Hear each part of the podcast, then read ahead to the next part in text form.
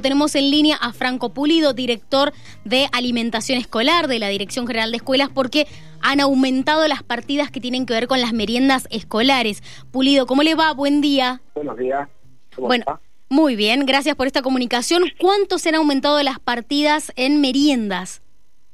Es, verdad, hemos aumentado en un 15% lo que es la partida presupuestaria para alimentación escolar aumentándola en 500 millones de pesos, es decir, de 3.000 millones que teníamos previsto gastar este año, vamos a estar gastando 3.500 millones.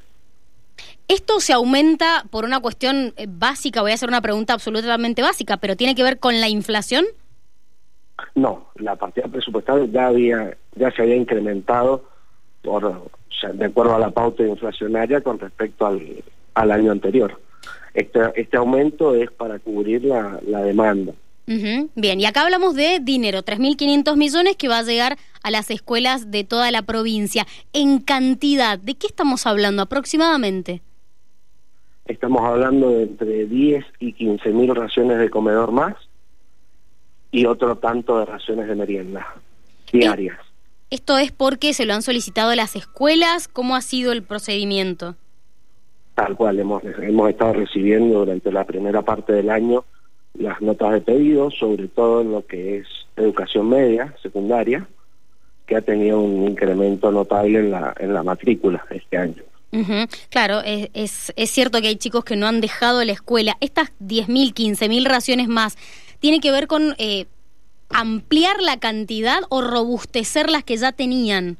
¿O ambas? Ambos casos. Tenemos nuevas asignaciones en escuelas que no tenían la prestación y aumento de raciones en escuelas que ya tenían la prestación. Eso por aumentos en la matrícula. Claro. Usted sabe, Pulido, que se ha criticado mucho la calidad de la comida que se le da a los niños en la escuela. Actualmente, ¿qué porciones de lácteos tienen? Nosotros tenemos hoy distintos tipos de, de prestación para distintos grupos etarios. Por ejemplo, en lo que respecta a los jardines maternales, tenemos lácteos cinco días a la semana incluso uno de los días es doble porque tenemos vaso de leche más sándwich de queso.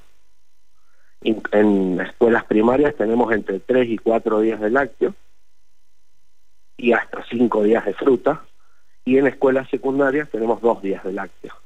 Digamos que priorizamos la inclusión del lácteo en el sector más pequeño de la población. ¿Y esto con qué va acompañado? Siempre va con un panificado. Es una infusión con un panificado y en algunos casos de escuelas más necesitadas en lo que respecta a la zona donde están ubicadas, si son rurales, urbanos, marginales, reciben también fruta.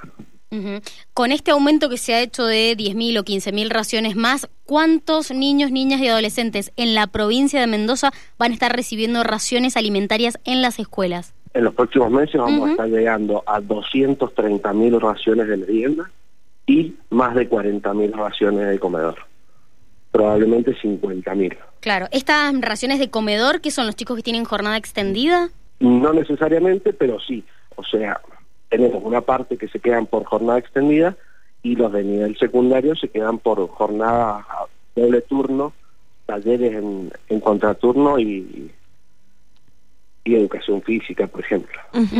justamente ahí quería saber si nos podía e-, explicar esto que a veces genera confusión, porque la mayoría de las escuelas primarias y secundarias tienen su merienda, lo que antes era conocido como la copa de leche, por ejemplo, que es la infusión más el panificado. Pero después tenemos estas otras escuelas que es donde hay almuerzo, sería. que es jornada extendida o colegios donde se necesita sí o sí brindar una ración de alimento al mediodía. Tal cual. Hoy tenemos jornada extendida en el 100% de las escuelas primarias. No para el 100% de los alumnos, pero sí tenemos los programas de fortalecimiento de trayectorias en todas las escuelas primarias, donde se quedan una cantidad de niños y esos niños reciben el almuerzo. También hay casos particulares de escuelas que dan de comer a toda su matrícula y, por la necesidad. Bien, ¿y en secundaria también se da? Lo mismo. Lo mismo, ajá, perfecto.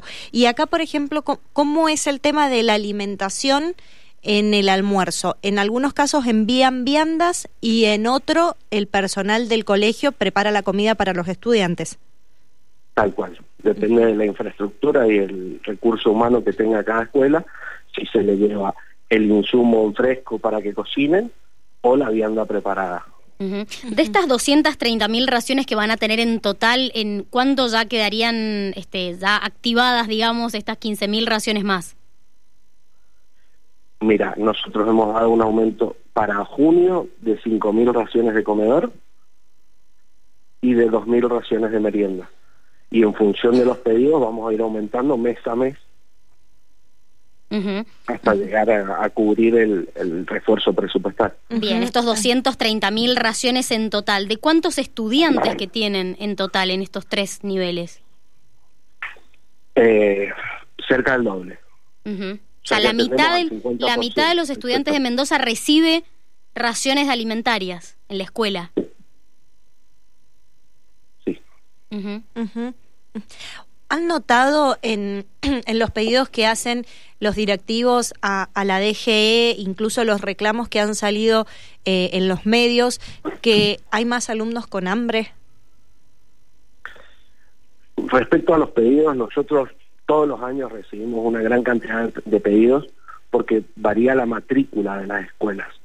Entonces, de un año al otro quedan desactualizadas las cantidades de raciones. Entonces, los primeros dos o tres meses del año siempre recibimos una gran cantidad de, pedidos. Probablemente este año haya sido un poco mayor por la situación económica del país. Pulido, le agradecemos mucho estos minutos. Que tenga buen día. Igualmente.